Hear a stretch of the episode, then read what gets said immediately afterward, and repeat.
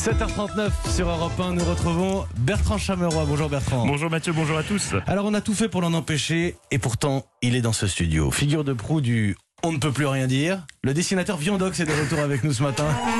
Salut la compagnie, c'est Viandox, le caillou dans la chaussure des puissants, un regard décalé sur l'actu, le strabisme de l'info.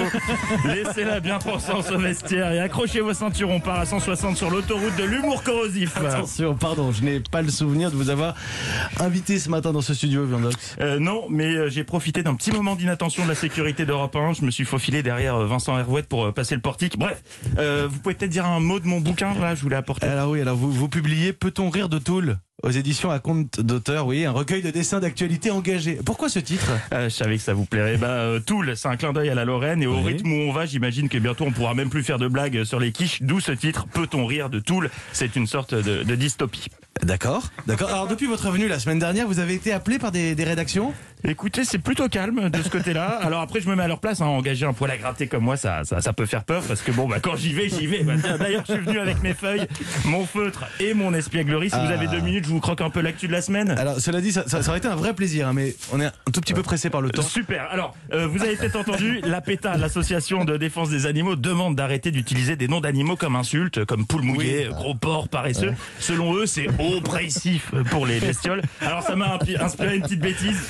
Alors, euh, d'un côté, je dessine des humains, voilà, comme ça les jambes. De l'autre, des animaux. Et les animaux disent aux humains, eh oh les humains, la ferme Ra- ra- Rapport aux animaux. Ah. J'ai bonne mine hein, cette Ah semaine. hein. Allez, allez, allez, un autre. Vraiment Ouais, on nous a annoncé la, la multiplication des contrôles de police autour du couvre-feu, donc je dessine plein de ministres de l'Intérieur et le titre Couvre-feu, Beauvau présente, les 101 d'Armanin.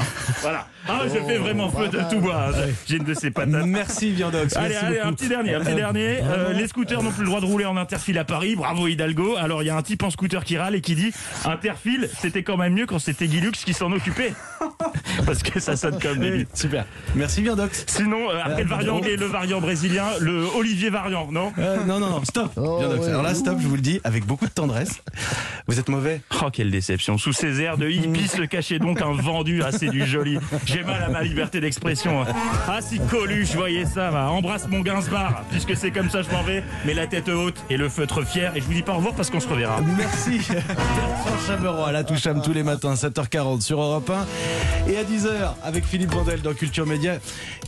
Cela dit, j'ai l'impression que Bertrand Chameroy arrive à recycler les, les blagues qu'il n'ose pas assumer dans Viandox. Vous avez tout Je vous compris. dis qu'il y a les chutes de la semaine qui tombent le vendredi. Merci Bertrand Chameroy. À tout à l'heure.